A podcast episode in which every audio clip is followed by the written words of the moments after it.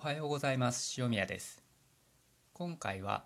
登場させるキャラクターはどうやって決めればいいのかという話をしていきます、えー、今までであれば例えば主人公らしい主人公いじめられっ子で弱虫なんだけどラストの見せ場で急にいじめっ子に反抗して逆転勝利を収める少年とかヒロインらしいヒロイン。かわい可愛くて人気者。だけど誰に対しても優しくて。なぜか弱虫の主人公のことがずっと好きだった少女。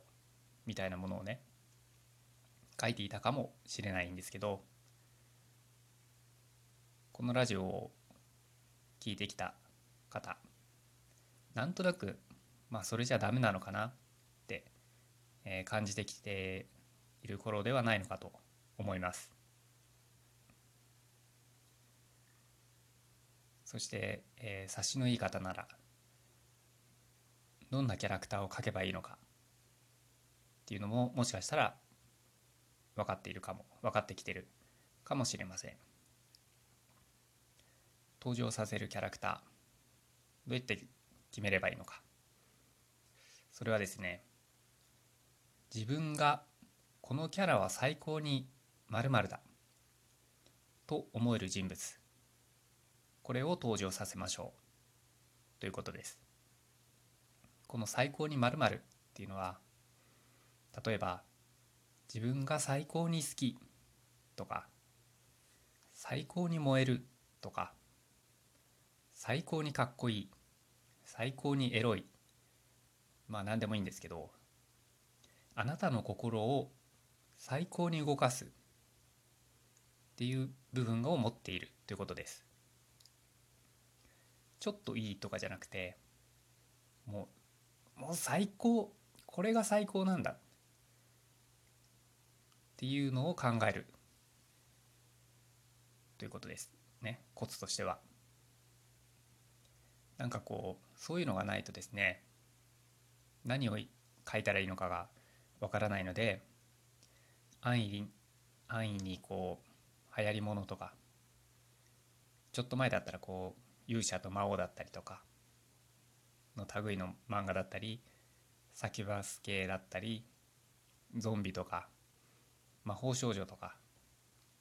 まあ、そういうものに手を出してしまってなんとなくうまくいかない。結局のところそれはその自分で最高に面白い最高に好きって思ってないから書いてる途中で例えばちょっと面白くないなって思ってしまったり書き上げてみても自分でもちょっと面白いのか分かんなくなってしまったみたいなことが起こってしまうわけですね。まあ考えたら当たり前ではあるんですけど自分が興味のない人物とか題材を魅力的に書くっていうのはやっぱり非常に難しいですよね。さっき言ったその勇者とか魔王とか、まあ、ゾンビでも何でもいいんですけどそれが本当にもう最高に好きなんだっていう人だけが書いた方がいいですねやっぱり。もう勇者最高に好き魔王最高に好きっていう人がこういうのを題材にした方がいいと思います。ちなみにこの最高に〇〇っていうのはですね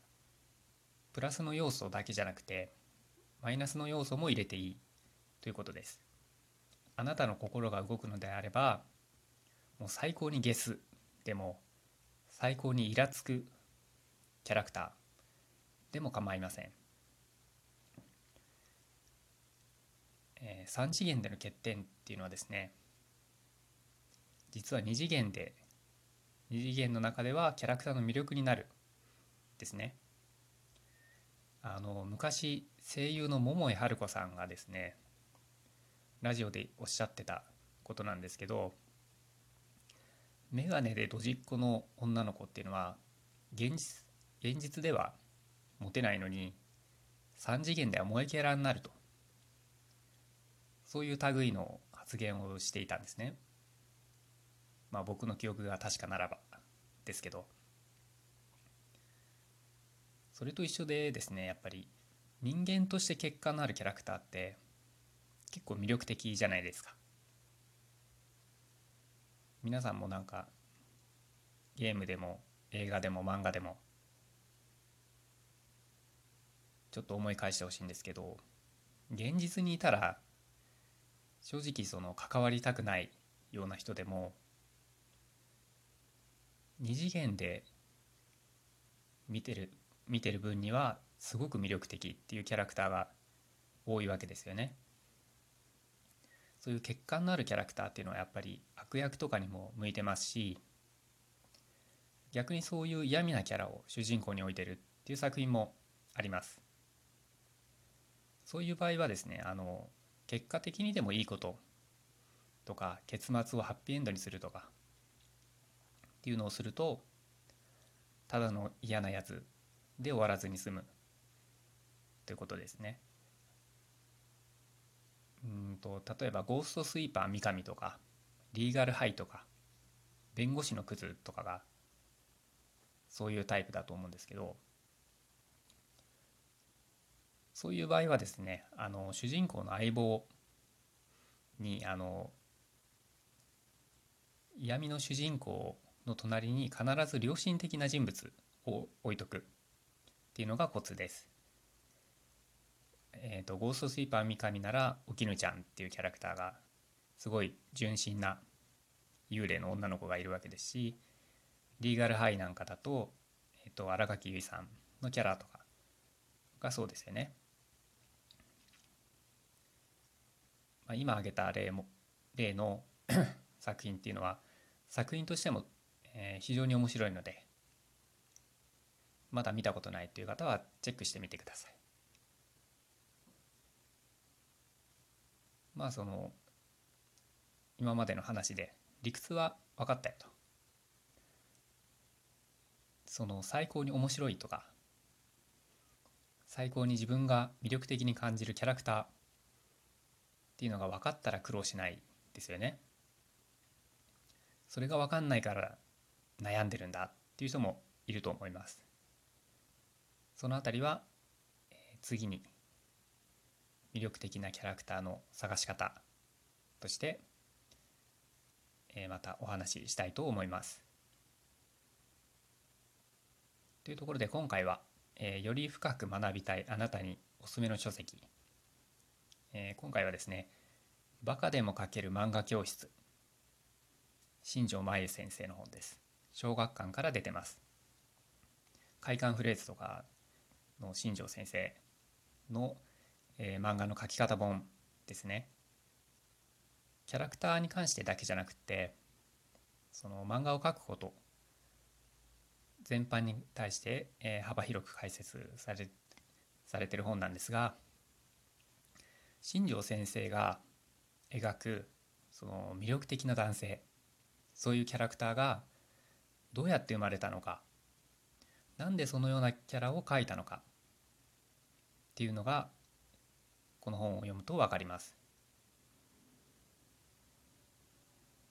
このこういう新庄先生の本だけじゃなくてですね実際に売れてる作家さんが書いた漫画の書き方本っていうのはやっぱりとりあえず読んどいた方がいいかなと思います。結構その重要なこと普通の脚本術の本とかでは語られないようなことがさらっと書かれてたりするので非常におすすめです。というわけで今回は、えー、登場させるキャラクターはどうやって決めればいいのかそれは自分がこのキャラは最高に〇〇だ最高に萌え最高にかっこいいそういうふうに思える人物を登場させましょうという話でした。えー、それでは次のラジオでお会いしましょう。さようなら。